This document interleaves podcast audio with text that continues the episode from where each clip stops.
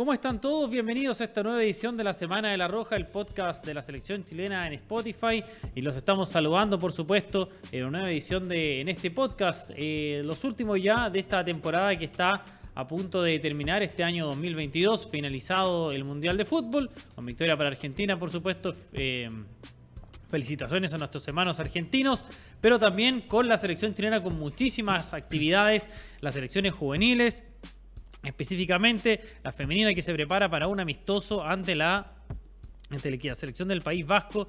Así que hay bastante paño por cortar en esta edición del podcast La Semana de la Roja, que hoy compartimos junto a Vicente Quijada. Vicente, ¿cómo estás? Un gusto como siempre acá compartir contigo. ¿Cómo te va? Bienvenido. Hola Felipe, ¿cómo estás? Hola a todas y todos quienes se eh, unen a esta edición de la Semana de la Roja. Bueno, Felipe, además eh, darte la bienvenida, ¿cierto? Después de estos días que estuviste fuera. Eh, siempre un gusto tenerte aquí en la Semana de la Roja.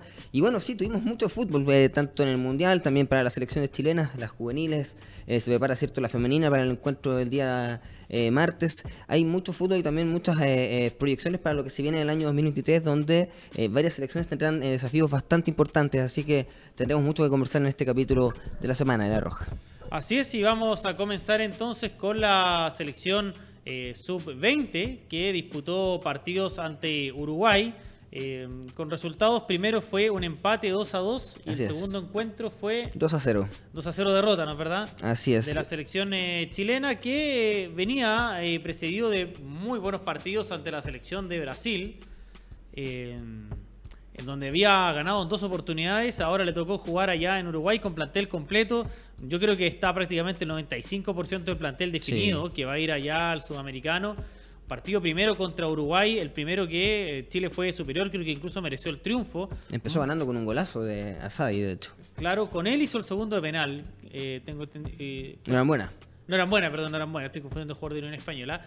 Así que fue una buena jornada para la selección chilena. Después una derrota por 2 a 0.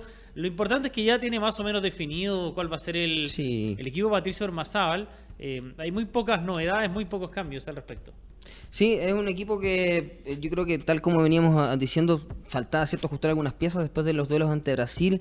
Eh, estaba la ausencia cierto los jugadores de la Universidad de Chile que son sumamente importantes, se adaptaron bastante bien. Eh, bueno, yo creo que son fundamentales en este plantel obviamente. Y también tener en cuenta que queda poco.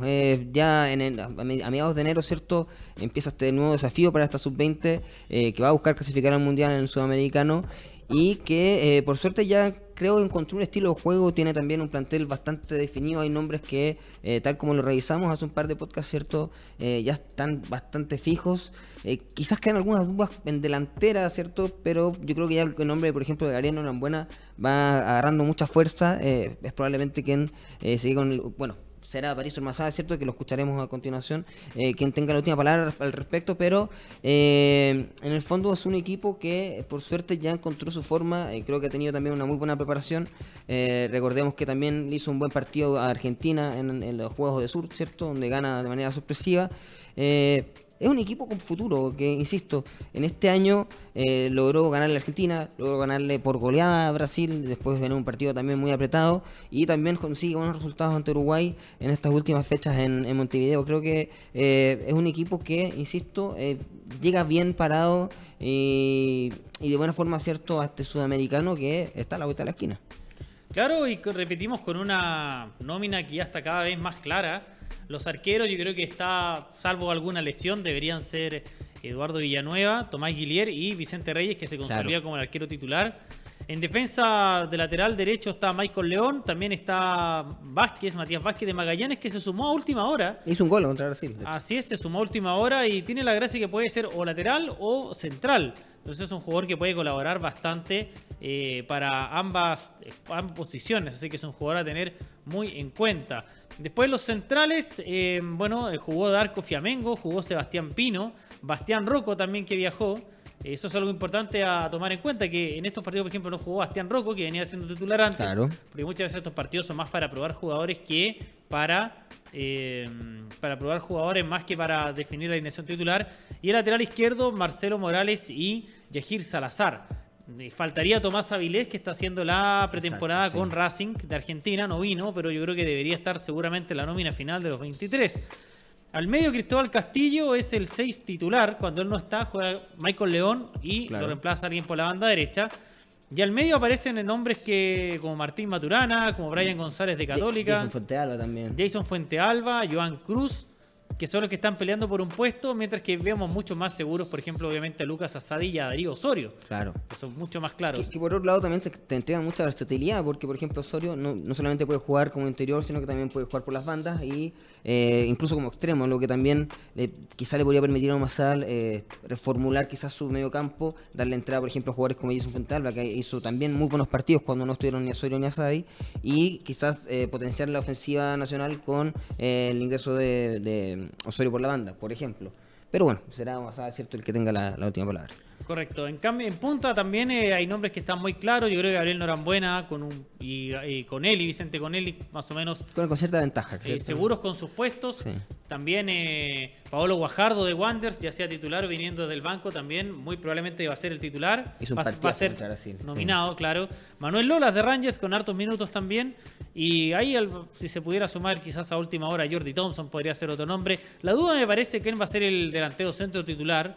No, no, ya no está Sebastián Pinó, que es el que venía haciendo Claro. últimamente. Estuvo también eh, Calderón de O'Higgins nominado en algunas oportunidades. No está ahora último. Está otro muchacho Higgins que es Alberto Letelier, que está sumado como centro delantero suplente, que me parece que es uno de los uno o dos puestos nada más que hay todavía abiertos en la sub-20.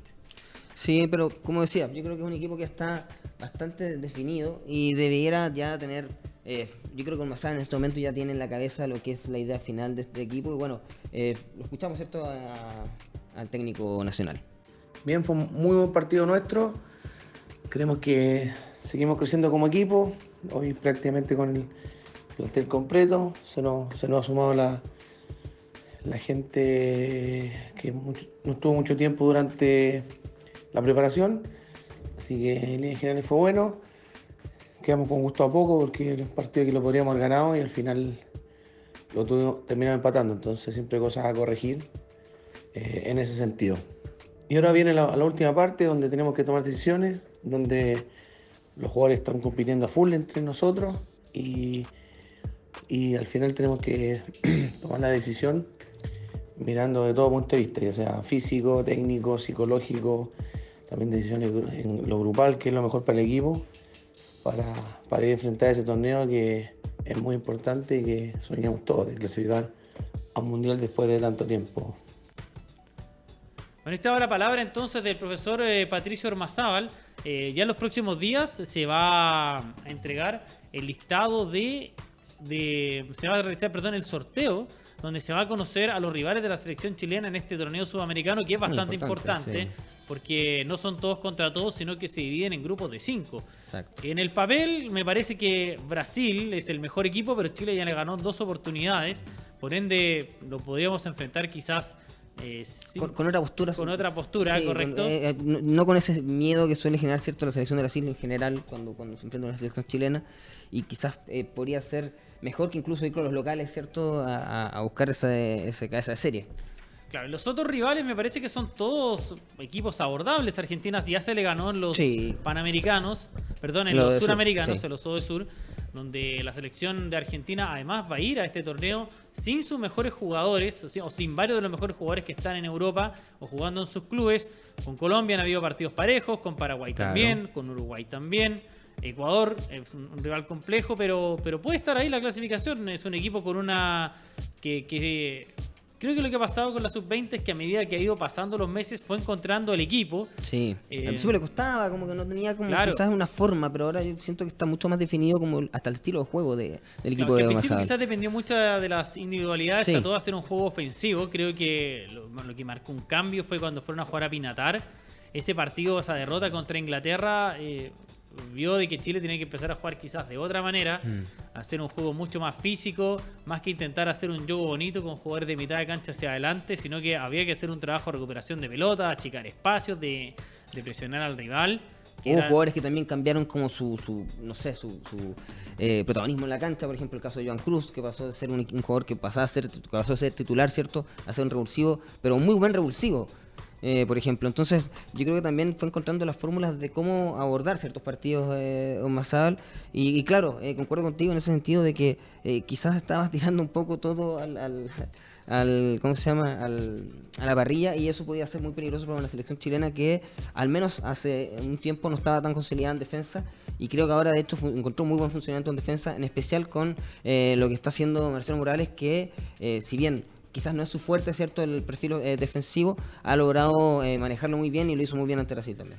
Así es, eh, que mm, ha sido un buen jugador Marcelo Morales, que de hecho lo compartimos con él desde el inicio del proyecto de estos microciclos que fueron el año pasado, con un plantel que ha tenido varios cambios, jugadores que en su momento eran titulares, como Daniel Gutiérrez, que ahora aparentemente ya están un poquito Sí. complicados, no están dentro de los jugadores que han venido siendo nominados últimamente, mientras que hay otros que sí han logrado mantenerse, como Marcelo Morales, como Vicente Conelli, que también desde los primeros partidos está sumando muchos minutos, y otros que también se fueron ganando su espacio en los últimos partidos, como el caso, por ejemplo, como les mencionamos, de Matías Vázquez. Ahora hay que esperar la nómina final que se va a entregar los primeros días de enero y aproximadamente el 15 estarían viajando para disputar este torneo sudamericano el elenco que entrena Patricio Ormazábal. Hay bastante confianza, sobre todo porque Sí. eh, hay algo que es importante, que es que varios jugadores que también en un principio no estaban teniendo esa posibilidad, en las últimas semanas empezaron a tener minutos en sus equipos con primera división. Y eso les permitió también tener la chance de empezar a ser nominados, como el mismo Fuente Alba, eh. Brian González, que no estaban siendo nominados porque no jugaban y se empezaron a ganar un lugar en esta selección. Así que esperemos que le vaya muy bien a la sub-20. Dejó una buena impresión en estos partidos contra la selección de Uruguay. Y vamos ahora a hablar de la selección sub-17. Participó en un torneo internacional, eh, un equipo que venía también precedido de muy buenos resultados, le había La ganado Copa Uruguay.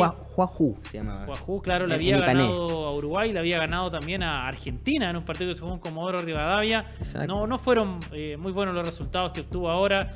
No habían sido buenos tampoco los últimos amistosos ante la selección de Brasil. Así que ahí hay tarea también para el elenco que entrena en Caputo. El equipo que paró, el último equipo que paró en la selección sub-17, al menos en el duelo cierto ante Colombia, que fue donde consiguió su mejor resultado, este 2 a 2, después de haber perdi- perdido perdón, ante los locales y ante Japón, eh, fue con Cristian Bravo en la portería, Cristian Morales, Ignacio Pérez, Vicente Vergara y Vicente Cabrera en defensa, Benjamín Ampuero, Rubén Vera y Cristóbal Ponce en el medio campo, Ignacio Vázquez, Benjamín Riquelme y Diego Paso. Ese fue el equipo que dista un poco quizás de lo que hemos visto. Sí. Normalmente yo creo que también eh, Hernán Caputo está probando nuevos jugadores, está dándole cabida cierto a, a otros nombres, más considerando que aún tiene cierto tiempo, a diferencia del equipo de Ormazal. Eh, Ormazal tiene el, el sudamericano a la vuelta a la esquina, básicamente, se quedan solo dos, tres semanas. Pero en el caso de, de Hernán Caputo, aún quedan tres meses todavía, ¿cierto? El, parte el, 13 el 30 de marzo, recién el sudamericano eh, sub-17. Y por ende yo creo que tiene esta oportunidad, ¿cierto? De probar ciertos nombres, de dar, de- insisto, de darle cabida, oportunidades a, otras, a otros eh, perfiles de jugadores. eh, porque, insisto, dista bastante de lo que habíamos visto. Quizás Iván Román eh, es uno de los nombres que ya nos tenía más acostumbrados, ¿cierto?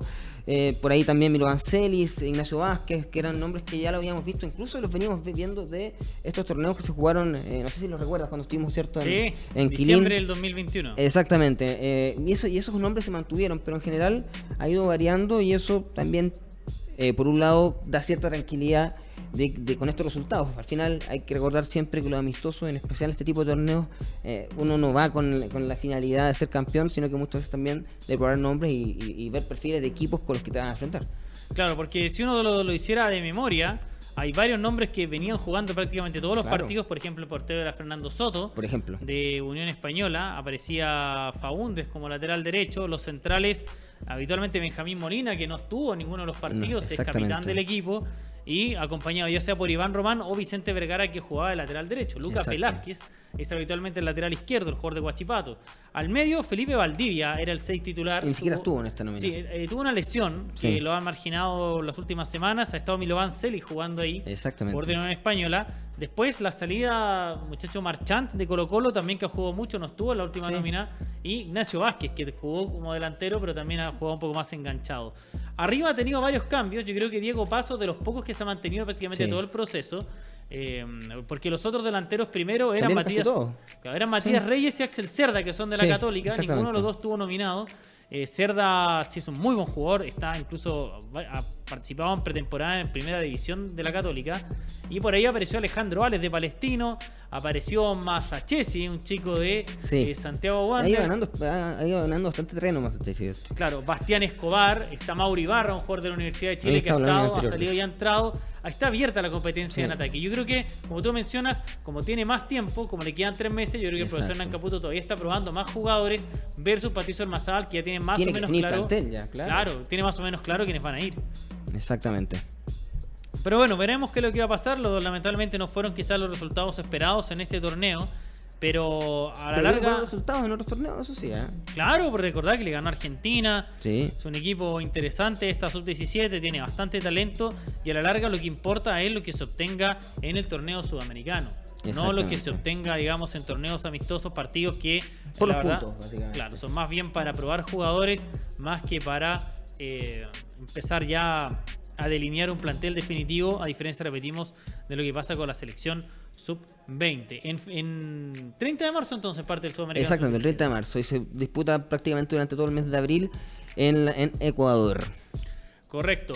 Eh, eh, vamos a ir ahora con nuestra primera pausa comercial. A la vuelta vamos a hablar un poco más de fútbol playa, también adelantar un poco el amistoso que va a disputar la Roja Femenina ante la selección del País Vasco que se disputa mañana. Así que comerciales y ya venimos para volver con el segundo bloque de la Semana de la Roja. En todos los rincones y barrios de Chile hay hinchas de la Roja comprometidos con el planeta. Hinchas que desde el norte hasta lo más austral del país se pusieron la camiseta para apoyar a la Roja y hacerla más sustentable. Porque solo juntos podremos dar vuelta al partido contra el cambio climático. Hoy, más de 3.000 clubes ya se unieron a esta causa. ¿Y tú, cómo te vas a sumar? Arauco, por una roja más sustentable. Acompaña a la Roja Femenina en su búsqueda de un nuevo hito continental. Toda la preparación de nuestra selección la tienes en Betson, con los mejores pronósticos en directo y entretención en vivo junto a la Roja Femenina. Juégatela con Betson.com, betting partner oficial de la selección chilena. ¿Saben por qué Cristal es refrescante? Porque además de estar hecha con ingredientes 100% naturales, está envasada en frío. Tan frío como cuando la servimos y empaña el vaso de lo frío que está. Más frío que barrerse en el área chica. Por eso, más que refrescante, es re refrescante para aliviar la sed de seguir alentando a la Roja en todas. Cristal, juntémonos. Rappi, la super app oficial de la Roja, les tiene un cupón de 3 mil pesos de regalo para usar en toda la app. Entren a Rappi, agreguen el cupón La Roja 22 y hoy mismo pueden darse un gusto en lo que ustedes quieran.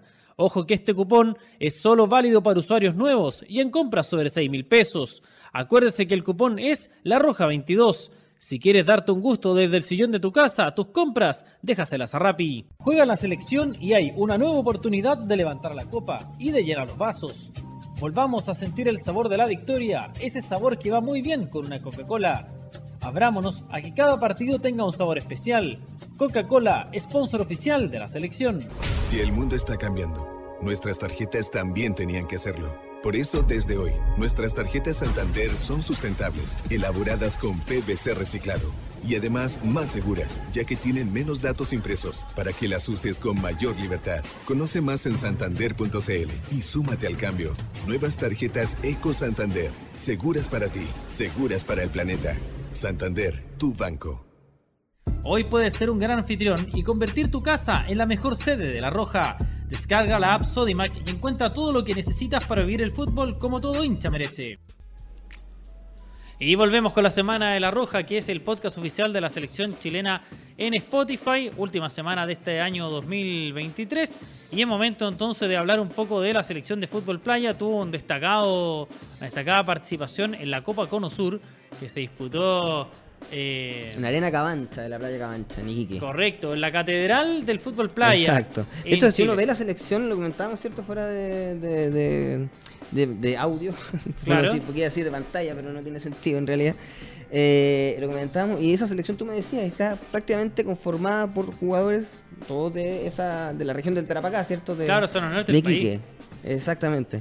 Y, y- y- obviamente también eso generó, yo creo, un grande nivel de asistencia. Para el primer partido ante, ante Bolivia, en el triunfo por 4-2, habían más de mil asistentes, de hecho, en la arena de Cabancha, en la playa Cabancha, ¿cierto? Para la redundancia, en Iquique.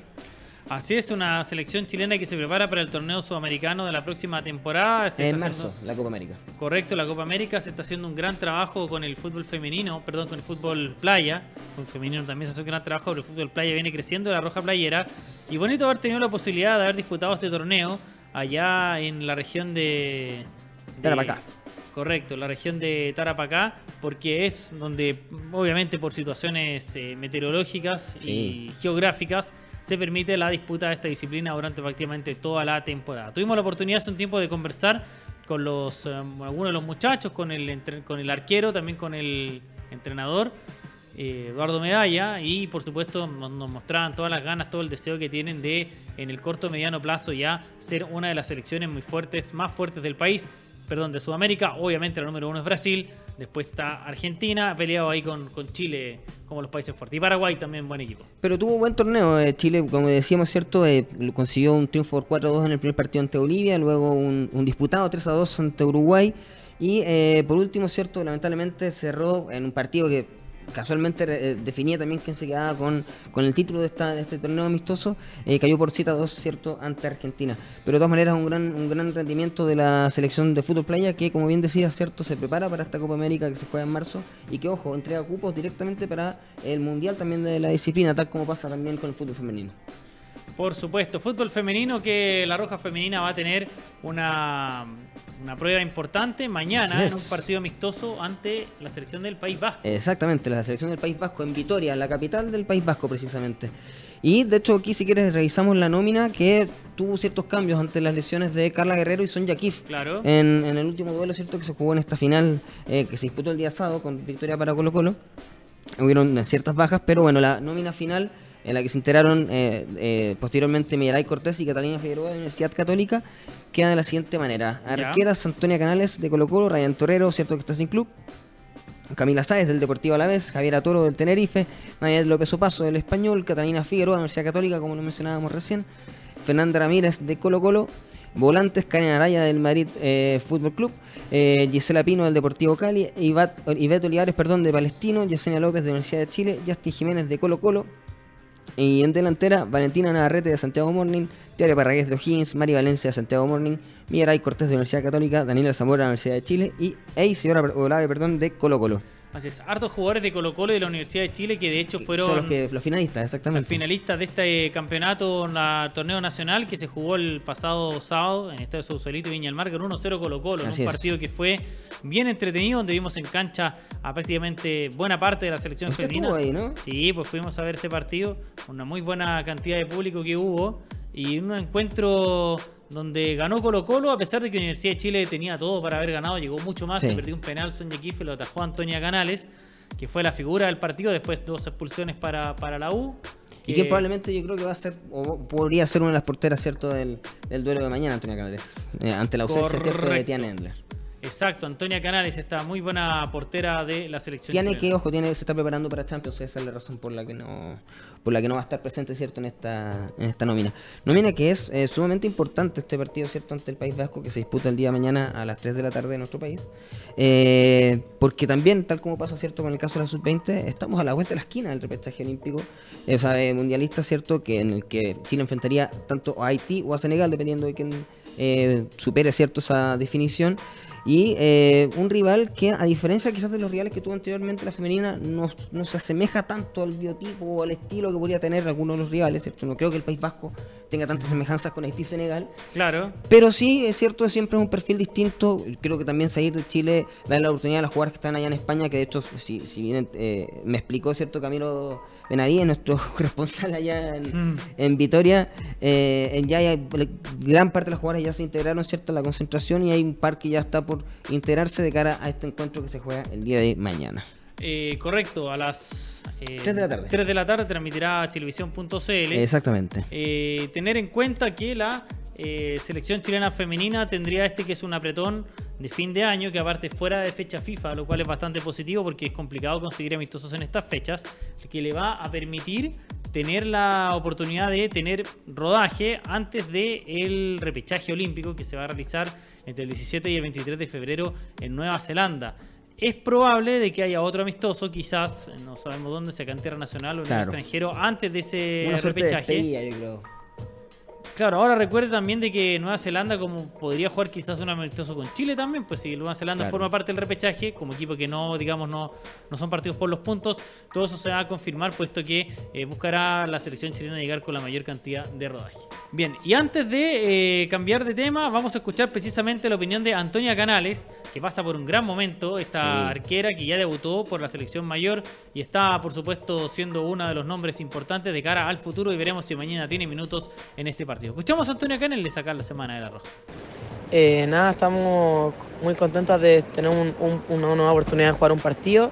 Queremos seguir consolidando y al final adaptarnos a la idea que tenemos de juego para ir con todo el repechaje. Eh, el próximo año también se vienen unos partidos para seguir consolidando la idea y con nuevas caras para encontrar nuestra mejor manera y nuestra mejor versión para afrontar el repechaje. Con la Roja también muy emocionado por lo que se viene, muy motivada, que estoy muy segura que con mucho trabajo y estar todas juntitas comprendidas en el, en el proyecto vamos a lograr ese cupo de repechaje. Bien, ahí estaban las palabras de Antonia Canales. Ahora vamos a hablar un poco de la selección chilena de la Isla Roja, que participó en un nuevo play-ins. Estuvimos en el año 2022, que está a punto de terminar. Estuvieron a punto, tan cerca, ¿cierto? a punto de, clasificar al Mundial de la A un Especialidad. partido. Exacto, perdiendo en el repechaje con Perú. Exactamente. Y ahora está la selección chilena nuevamente en un camino en busca de volver al primer nivel. ¿Cómo nos fue, Vicente? Bueno, se jugaron dos, dos- dos días, ¿cierto? En esta primera semana de play-in se juegan tres semanas, ¿cierto? En cada una se juegan dos días. Eh, se jugaron ocho partidos, cuatro partidos por día. Es bastante movido, bastante intenso esta, esta fecha. Eh, cabe recordar que Chile compartía grupo con la, en la División 1, ¿cierto? Que vendría siendo como, eh, básicamente, hay, hay dos divisiones donde están. ¿cierto? los equipos de mayor y menor nivel. Y eh, ante Argentina, Perú, Colombia y Brasil. Y si bien empezaron muy bien el primer día, de hecho terminaron la tabla en, el primer lugar, lamentablemente en el segundo día los resultados no acompañaron a la selección chilena y finalizó en el cuarto puesto de 5. Y por ende, eh, para la siguiente semana, que ojo, no es definitivo, después puede volver a ascender a la División 1, ascendió a la División 2, donde compartirá grupo con, eh, si no me equivoco, se lo digo de inmediato, Bolivia, Bolivia, Ecuador y bueno, Brasil, cierto, que va a bajar junto con Chile. Ese va a ser el grupo con el que va a enfrentar, ¿cierto? La semana 2, que se disputaría ya el 26 de enero. Eh, y ya la tercera semana sería en la primera semana de marzo, el día 2 de marzo, eh, ya para definir ya finalmente, ¿cierto? Que no son los clasificados a los, al, al main stage. Cabe recordar, ¿cierto? Que, como se habrán dado cuenta, es bastante complejo, es bastante largo también este camino eh, para llegar al Mundial de E-Nations. Eh, como decía Felipe, estuvieron bastante cerca en la, en la temporada pasada, solo un partido ante Perú los privó de ese objetivo.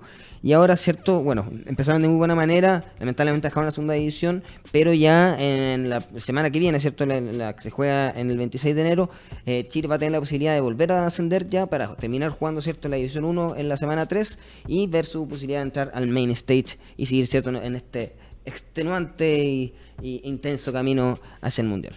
Oiga, Vicente, antes, fíjese que tengo un break news. A ver. Porque sabe que nos acaban de mandar, por eso estamos hablando de la selección sub-20. ¿Cuál es la nómina de 25 convocados para los últimos microciclos? Buenísimo. O sea, de acá ya no debería cambiarse, sino que son microciclos. El 19 al 23 de diciembre, 26 al 30 de diciembre y el 3 al 7 de enero. Lo cual uno tendría que ver justo que antes, de aquí sí. salen los Sí, 23 sí, sí. nominados. Los porteros son Tomás Guilier de la Católica, Vicente Reyes de Atlanta y Eduardo Villanueva de Colo Colo, los mismos que veníamos hablando. Los centrales, la defensa, mejor dicho, Tomás Avilés de Racing, Darko Fiamengo de Colo Colo, Michael León de Palestino, Marcelo Morales de la Universidad de Chile, Sebastián Pino de la Universidad Católica, Bastián Rocco de Huachipato, Yajir Salazar de la Universidad de Chile y Matías Vázquez de Magallanes. No hay muchas sorpresas. Tal cual como, por ahora, vamos, Claro. vamos tal, tal como lo conversamos antes. Correcto. Los volantes, Lucas Asadi de Universidad de Chile, Cristóbal Castillo de O'Higgins, Renato Cordero de Universidad de Chile, Joan Cruz de Colo Colo, Jason Fuentealba de Universidad de Chile, Brian González de Universidad Católica y Martín Maturana de O'Higgins. Se nos Yo- quedaban los nombres de Cordero y González, yo creo. Claro, yo creo que acá está entre Cordero, González y Maturana Sí, van a ir dos. tal cual, Me tal queda cual. esa sensación, que de esos tres van dos. Los otros están todos fijos, yo creo. También creería lo mismo. Sí.